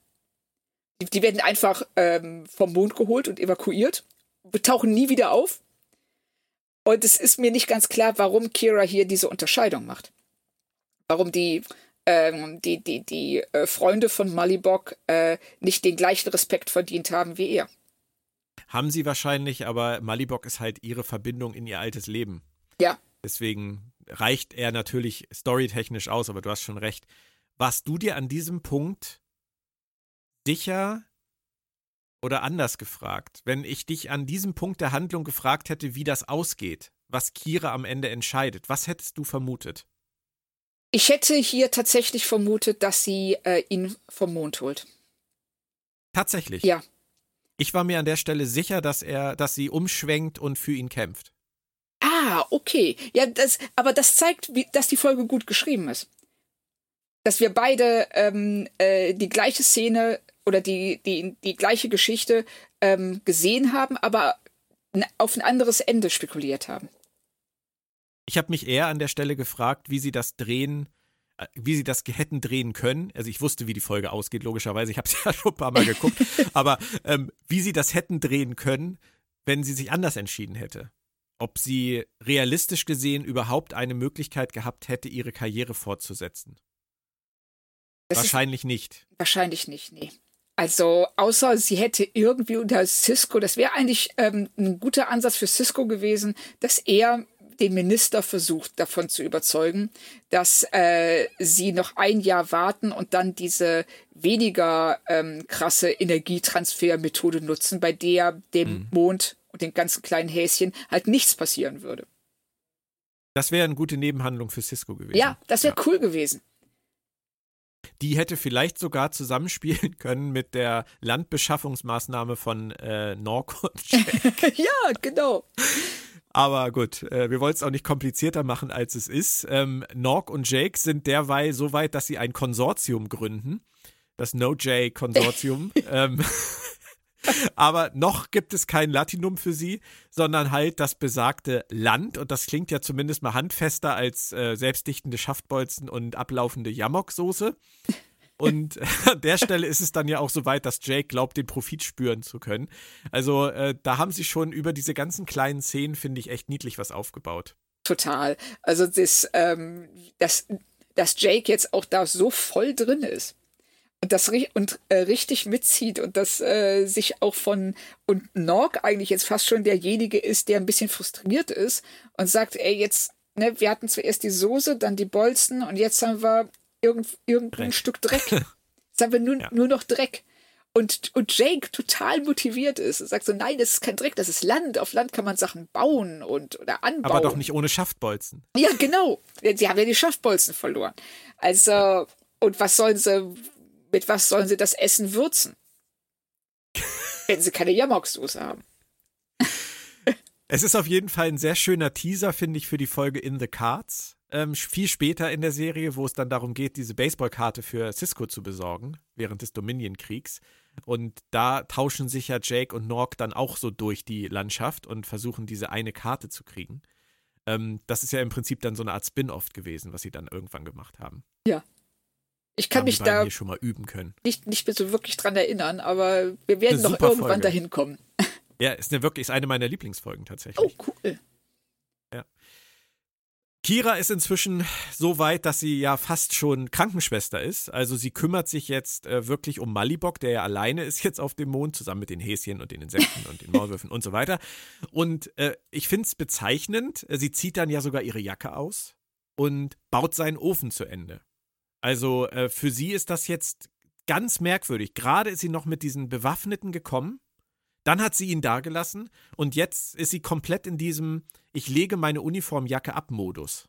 Da passiert eine Menge bei ihr, was wir gar nicht so richtig nachvollziehen können, oder? Ja, es geht unheimlich schnell. Also man könnte, und das ist es wahrscheinlich auch, man könnte argumentieren, sie hat diese Eskalation ges äh, gesehen, sie hat Gewalt ausgeübt gegenüber anderen Bajoranern.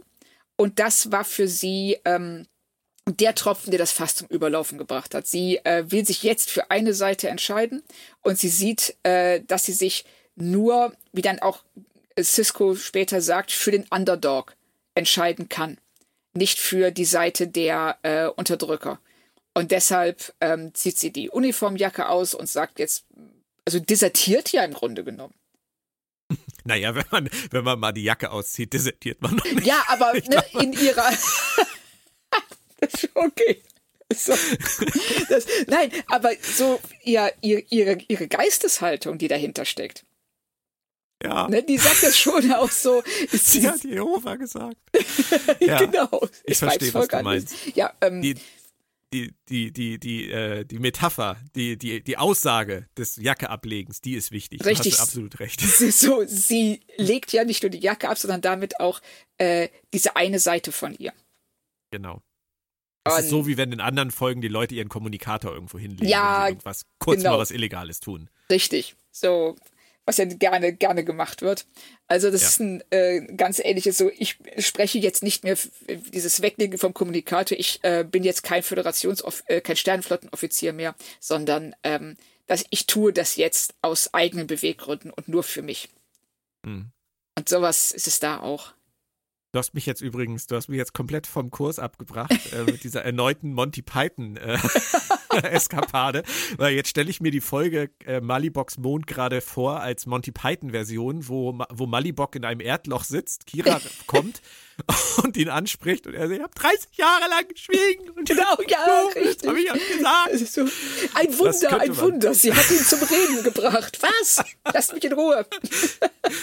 Und die Stummen ergänzen, er redet doch die ganze Zeit. Ja, nein. Ähm, aber wir sind wieder zurück. Äh, wir sind zurück vor allem auf der Station und das ist die einzige Cisco-Szene, die dann, nein, nicht die einzige, ist eine von zwei Cisco-Szenen, so wie ich sie mir gewünscht hätte, nämlich Ja. die mit Begier. Genau. Er sagt zu, Begier, zu Begier, wenn sie so weitermacht, braucht sie bald keine Uniform mehr. Erst habe ich gedacht, das kommt von ihm. Weil er so, so leicht echauffiert dabei wirkt. So nach dem Motto, blöde Kuh, du fliegst hier bald raus. Aber er meint ja was ganz anderes und weist Begier dann an zu sagen, dass Kira auf Begiers äh, Forderung hin sozusagen auf Gerardo bleibt. Was Ja. Begier auch nicht schnallt. Aber ähm, was geht da bei Cisco wirklich vor? er will ihr Zeit kaufen, glaube ich. Er will Mhm. einfach, äh, er will sie, er, also er weiß genau, dass äh, er sie verlieren wird, wenn er sie jetzt, wenn er jetzt Druck auf sie ausübt.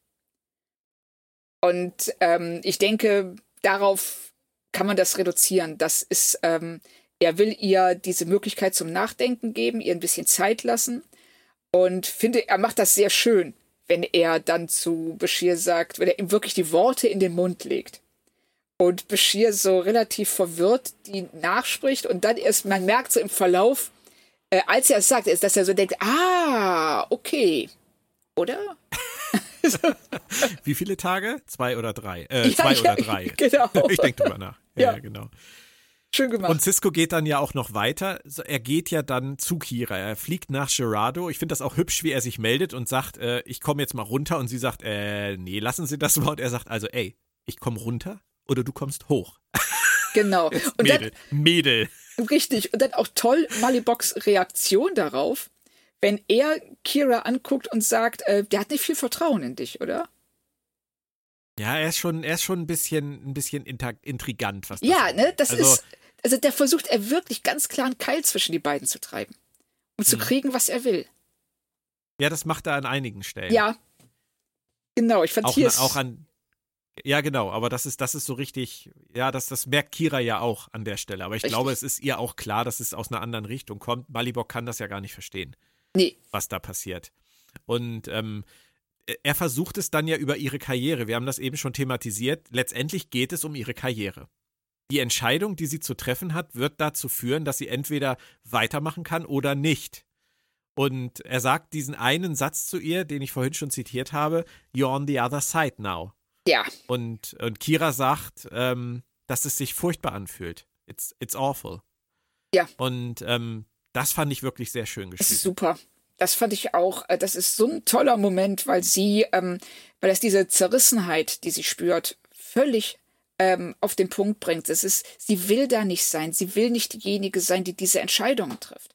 Aber auf der anderen Seite ist sie da in dieser Position am besten aufgehoben. Und ähm, das, was sie tut, ist gut für das Volk der Bajoraner, wenn auch nicht für Einzelne.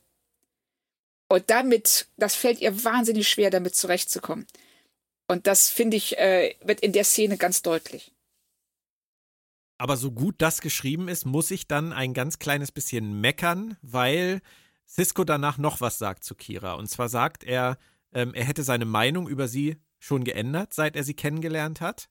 Er hat sie am Anfang für arrogant, hitzköpfig und so weiter gehalten, aber jetzt mag er sie und Bajor braucht sie und er braucht sie. Das ist ja alles, sage ich jetzt mal, gut gemeint und ich glaube ihm das grundsätzlich auch, aber es ist halt, was wir auch bei Discovery immer wieder anprangern, es ist leider dieses Phänomen, dass man sagen möchte, Show, don't tell. Ja, Weil wir haben genau. in dieser ersten Staffel nichts von dieser Entwicklung zwischen Cisco und Kira gesehen, Nein. wenn man ehrlich ist. Ganz, ganz genau. Das ist mir, also äh, deshalb ist das auch so schwach, was er da sagt.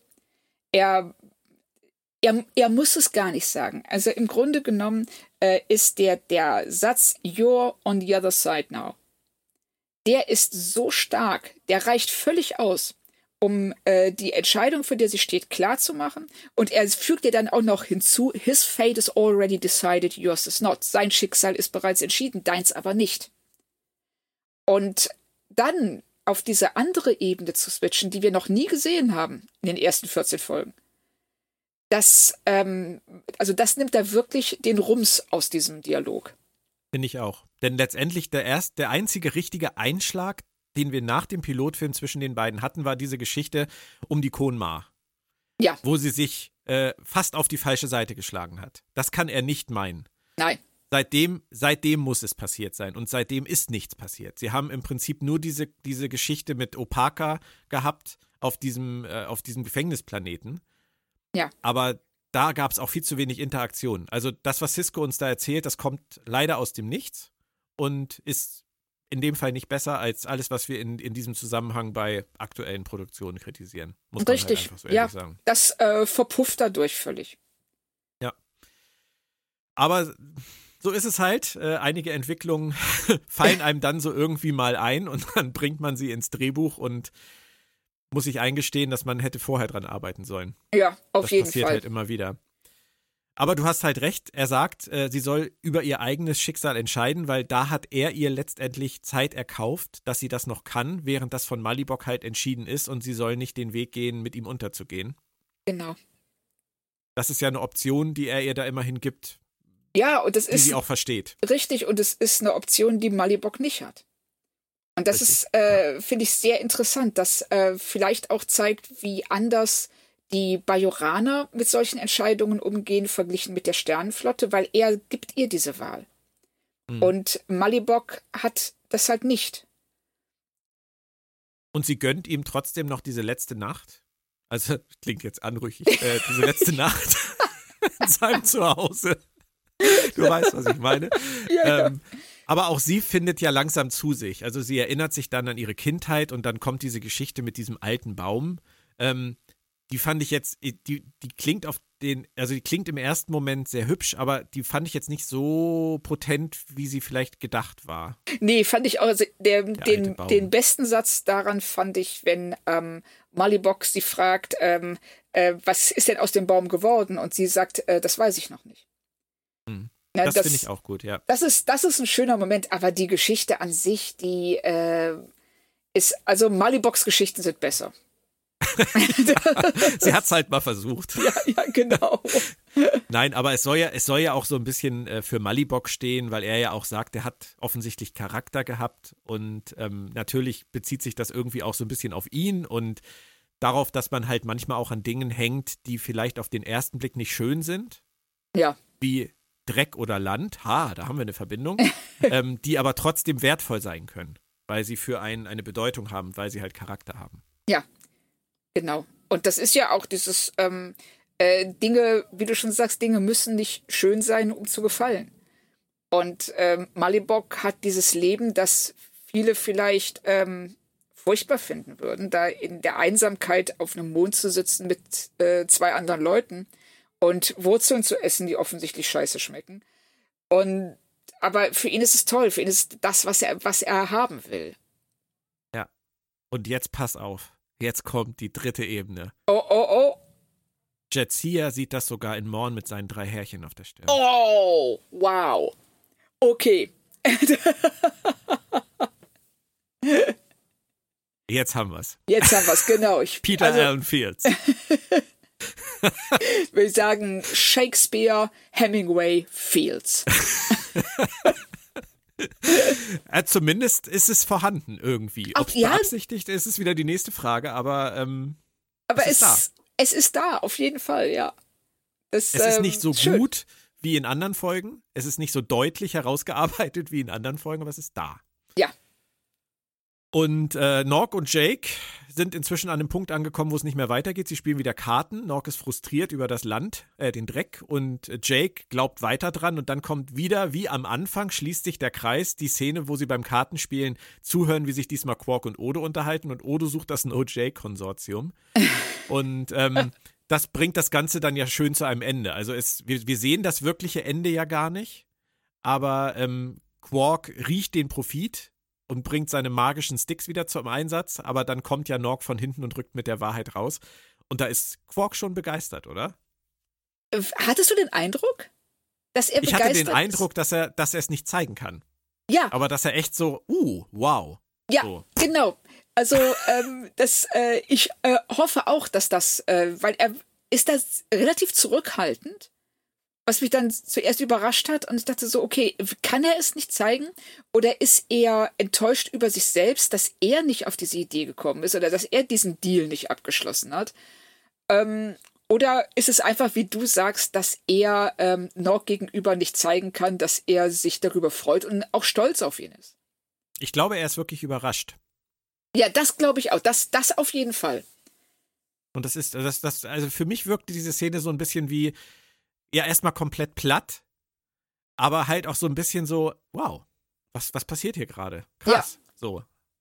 Wenn ja. das so beabsichtigt war, ist es cool, wenn, wenn nicht, habe ich es mir eingebildet. Nee, aber ich fände es auch cool, wenn das beabsichtigt wäre, weil es ähm, gut zu Quark passen würde und eben auch äh, was über das Verhältnis zwischen ihm und Nock aussagt. Hm, stimmt. Auf Gerardo bricht dann derweil der letzte Morgen an.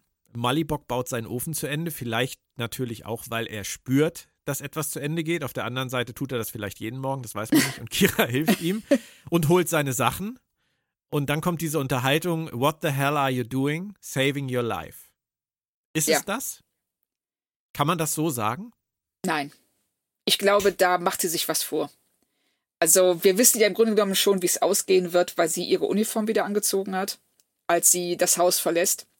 Und ähm, sie sagt, saving your, your, your life. Nein, dass sie, sie ähm, rettet eigentlich eher ihre Karriere als sein Leben. Weil ich weiß, das ist jetzt, das, das, das ist eine fiese, ein fieser Blickwinkel. Ähm, weil klar, sie sagt, äh, äh, dass ähm, sie ihn nach, äh, dass, dass, dass er auf Bajor ein tolles Leben haben wird, wahrscheinlich ein viel besseres Leben als auf dem Mond. Er sagt, ich werde sterben. Und wir wissen nicht, ob das stimmt. Das wird zwar nicht ernst genommen. Nein, und wir erfahren es nie. Und da bin ich, also über das Ende bin ich auch so ein bisschen angepisst, dass sie da ähm, uns so in der Luft hängen lassen. Hm. Weil und das, als sie dann, ja. Ja, also es ist so ein bisschen, wir, ne, wir, es, er sagt es immer wieder, es wird nicht ernst genommen. Es wird auch gar nicht, also Kira sagt ja auch an keinem Moment so, ähm, wieso, glaub, wieso glaubst du, dass du da sterben wirst? Was steckt dahinter? Er sagt es einfach nee. nur. Genau, sie, sie, ich denke mal, dass sie das schon als irrationale ja. Angst eines alten Mannes interpretiert. Richtig. Von der sie weiß, dass es nicht stimmt, weil es faktisch nicht möglich ist, dass er stirbt, wenn er einfach nur woanders wohnen muss. Aber dass er, dass er innerlich vielleicht verkümmert, wenn er sein Zuhause, was ihm so viel bedeutet, verlassen muss, das müsste ihr eigentlich auch klar sein. Richtig, weil das ist ja, ähm, denke ich mal, so das Trauma, was die, äh, das bajoranische Volk auch mit sich rumschleppt. Oder die sie, Nachkriegsgeneration. Ja, genau. Die, ne, Leute, ja. die vertrieben worden sind, die 30 Jahre später noch immer einen gepackten Koffer äh, äh, ähm, äh, in der Diele stehen hatten für den, für den Fall, dass sie wieder vertrieben werden. Und das ist ja was, das ähm, hat äh, das Leben einer ganzen Generation geprägt und das wird auch auf, auch auf Bajor so sein. Und da ist sie schon also, also klar, sie, sie zwingt ihn zur Veränderung, sie zwingt ihn auch, äh, sich einem neuen Leben zu stellen. Und in der, ähm, in dem Zusammenhang könnte man, ich werde sterben, vielleicht tatsächlich sogar fast positiv sehen, als dieser Malibok, der sich auf dem Mond versteckt hat und der so besessen davon ist, autark zu sein und sich nicht von anderen äh, irgendwas sagen zu lassen, dass er äh, sich komplett abgekapselt hat vom, vom Leben in einer Gemeinschaft, dass sie ihm durch die Umsiedlung nach, nach Bajor und durch die Vernichtung seines alten Lebens die Möglichkeit gibt, Neues anzufangen. Das ist ja auch ne, dieses äh, äh, Feuer, das reinigende Feuer, das äh, Feuer, das vernichtet, das aber gleichzeitig auch den Boden schafft, damit was Neues wachsen kann. Aber das es ist, ja schon ein krass, ein krasser Move von ihr. Das total, muss man schon sagen. Total, finde ich auch. Und äh, ist sehr interessant, wie Malibok darauf reagiert. Er versucht ja gar nicht, sie ja. davon abzuhalten. Teilnahmslos. Er, ja, er steht da einfach und guckt zu, als wäre ihm klar, es musste so kommen, es ist jetzt da. Und ich habe dadurch, ne, wenn wir wieder den Ofen als Metapher sehen, er hat sein Leben da zu Ende gebaut. Und jetzt muss er in Neues überwechseln und das weiß er irgendwie auch und akzeptiert es jetzt. Ja, aber er sagt trotzdem noch, und da ist er das letzte Mal so ein ganz, ganz kleines bisschen fies, hast also doch die Uniform mir vorgezogen. Ja. Das ist nochmal so ein Pieks, den er ihr, den er ihr gibt. Aber stimmt das? Hat sie das? Du sagst ja. Ja, ich glaube, sie hat das.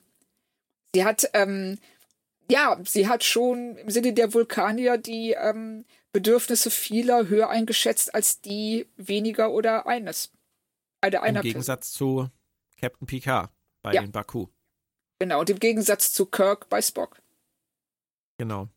Wollen, wollten die Autoren sie so zeigen, dass sie sagt, ich muss meine Karriere retten, oder wollten sie zeigen, dass sie sein Leben gerettet hat? Das ist eine gute Frage. Also es, es würde, ich finde es schön, wenn es ambivalent wäre. Wenn man es auf beide Arten lesen könnte, dass ähm, sie das offen lassen möchten. Weil das mhm. würde auch, ähm, weil dieser Konflikt, den sie hier äh, erlebt, der ist ja noch nicht gelöst. Der wird ja auch, äh, der wird sie ja weiter durch ähm, die Geschichte von Deep Space Nine verfolgen. Und das in dem Sinne, also ich, ich fände es schön, wenn beide Lesweisen, Lesarten möglich wären. Mhm. Finde ich auch. Ähm, das ist wahrscheinlich auch der Grund, warum bei solchen Folgen selten Fortsetzungen kommen.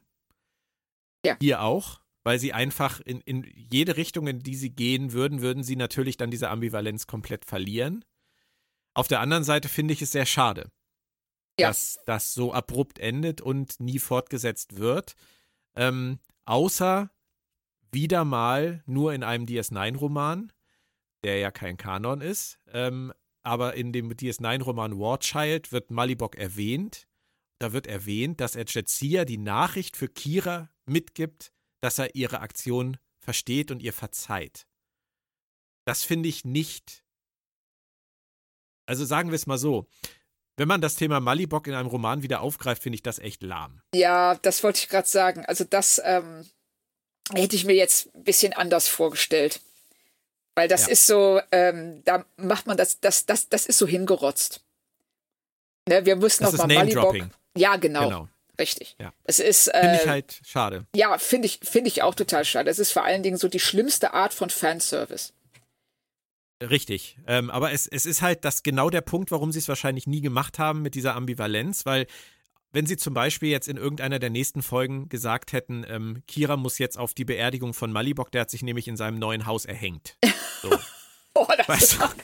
Ja, das ist die andere Nummer von ja, Ich verzeihe ihr. Richtig. Ähm, auch da hätten sie dann aber ganz klipp und klar gesagt, dass ihre Handlung in dieser Folge hier ein Fehler war. Ja. Auch das wollten sie natürlich nicht. Deswegen, glaube ich, müssen wir einfach akzeptieren, dass, dass wir äh, damit allein gelassen werden, uns eine Interpretation zu basteln. Richtig.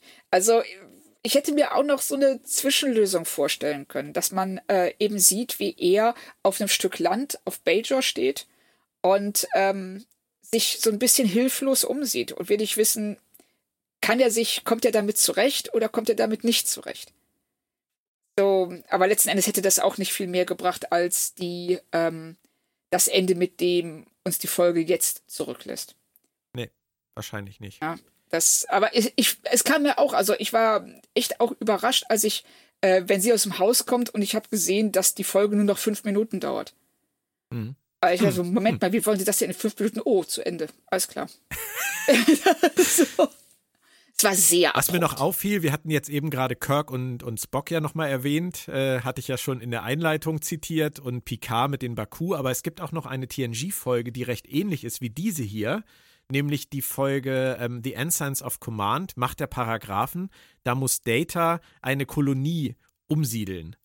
Und ja. am Ende zerstört Data da auch das Aquädukt. Als genau. Zeichen, es ist vorbei.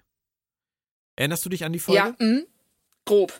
Das ist, das ist, ja, das ist aber wirklich tatsächlich eine sehr, sehr ähnliche Herangehensweise. Die war auch nur ein Jahr ähm, vor dieser DS9-Folge ähm, von völlig anderen Leuten geschrieben, aber trotzdem interessant, weil ähm, Data ist natürlich eine ganz andere Art von Figur. Data führt da wirklich einen Auftrag aus und wird natürlich auch nicht mit Gewissensbissen konfrontiert. Richtig. Und das ist, ja, und äh, Data will einfach nur das Ziel erreichen, das gesetzte Ziel.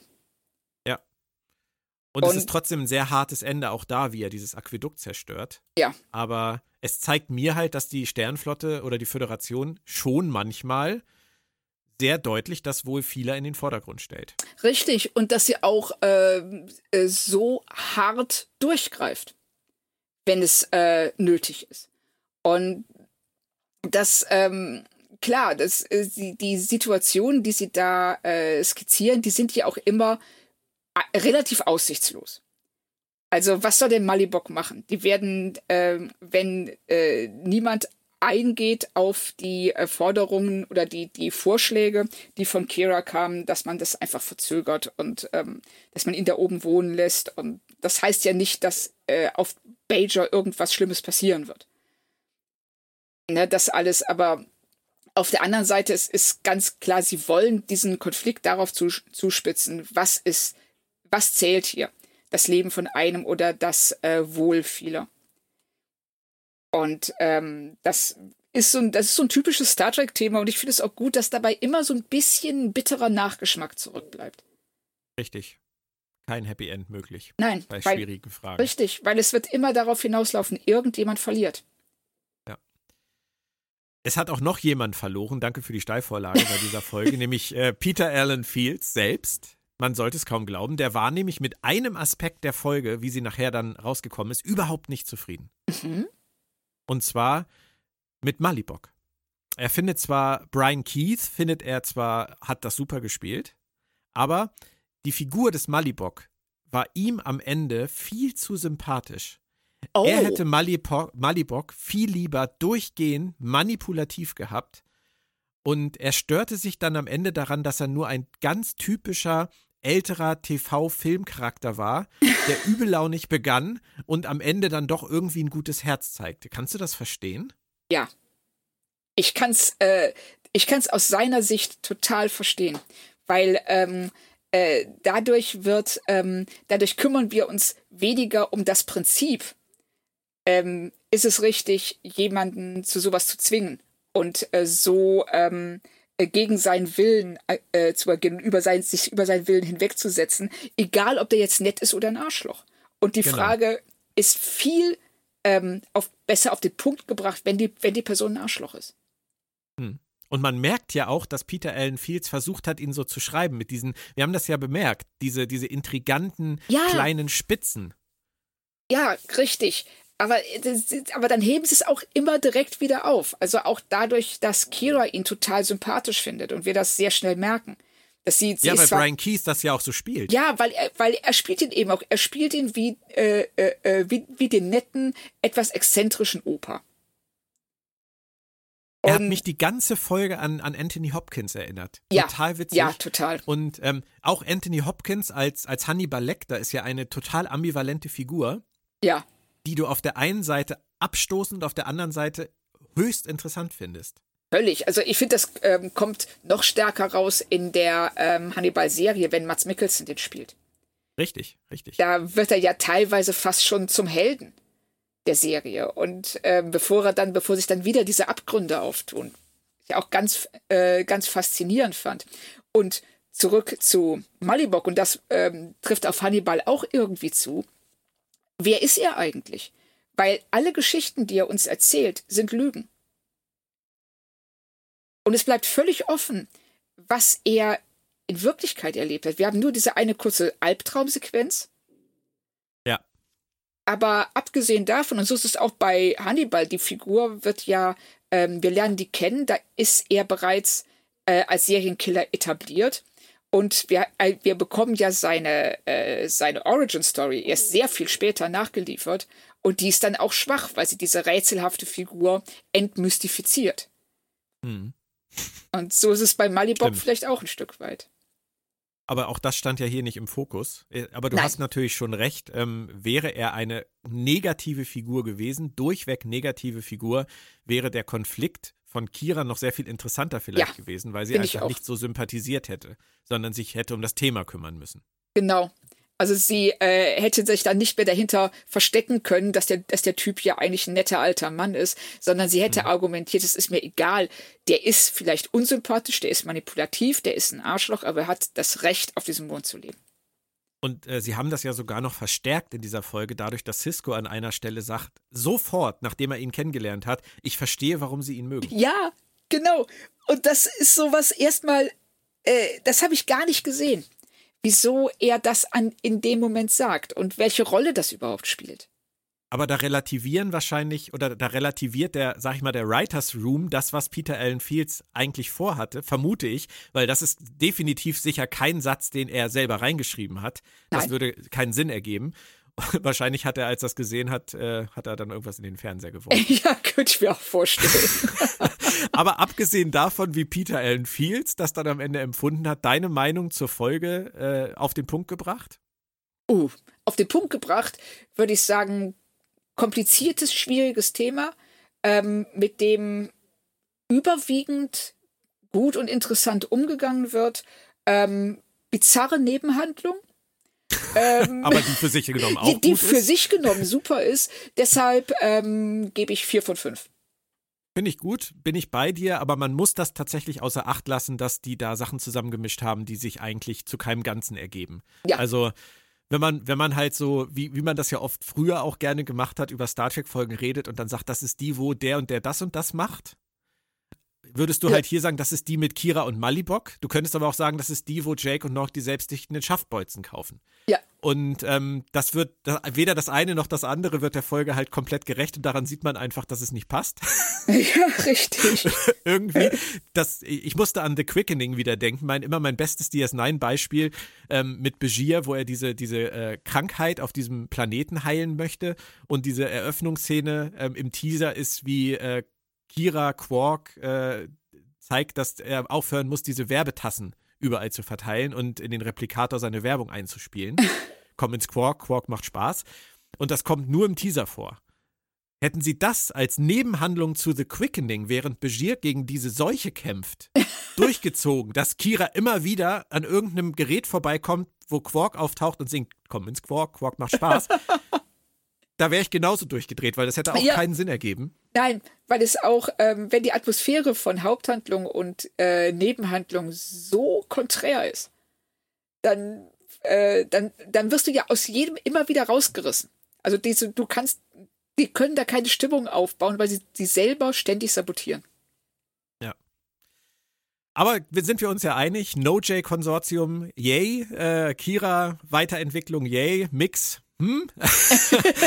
aber in der Summe eine, eine starke Folge. Absolut. Und äh, ich habe ich hab interessant als Wort gewählt am Anfang, weil ich tatsächlich vor diesem Rewatch, wenn man mich gefragt hätte, gesagt hätte, das ist eine meiner, vielleicht sogar meiner Lieblings-DS9-Folgen aus der Erinnerung. Mhm. Ähm, ich würde das jetzt tatsächlich relativieren, weil ähm, ich sie jetzt, auch wenn wir sagen vier von fünf, was ja viel ist, ich, ich würde sie halt nicht mehr ganz oben einschätzen. Das ist eine mir. der stärksten Folgen der ersten Staffel, aber auch nicht mehr. Richtig, das geht mir ganz genauso. So, genauso würde ich es auch einschätzen. Ich hatte sie tatsächlich besser in Erinnerung, also stimmiger, nicht, nicht besser. Stimmiger. Mhm. Und ähm, das hat mich überrascht, dass, ähm, dass, sich, dass sich das nicht erfüllt hat. Aber es ist trotzdem gerade für die erste Staffel eine super Folge mit einem sehr interessanten Thema und ähm, einer, ähm, ja, einer spannenden Handlung. Dass ich das mit den, mit den selbstdichtenden Schaftbolzen niemals in dieser Folge verortet hätte, beweist ja übrigens auch das, was ich eben gesagt habe. Also hätte sie mich letzte Woche gefragt, ähm, ich wäre nie auf die Idee gekommen, dass das aus dieser Folge ist. Hätte ich auch nicht. nicht. Nein, also ich äh, war auch wirklich in meiner Erinnerung, spielt die Folge komplett auf dem Mond. Ich hatte das ja. gar nicht mehr auf dem Schirm. So. Aber dann sehen wir ja, äh, wo wir den Fokus gelegt haben, und das sollten wir sicherlich auch. Ja. Nächste Woche, Claudia, wird es, glaube ich, ein bisschen schwierig für uns. Okay. Äh, also mein Bauch, der rumort schon mächtig. Die Folge hat einen wunderschönen englischen Titel, If Wishes Were Horses. Oh, oh. Für mich als Pferdefreund. Nicht nur ja. Hasenfreund, Kaninchenfreund und Maulwurffreund, sondern Pferdefreund. Aber auf Deutsch Macht der Fantasie. Und wir lernen Bakbukai kennen, wir lernen Rumpelstilzchen kennen und wir lernen eine Jetsia Dex kennen, die rattenscharf auf Begier ist. Freust du dich drauf?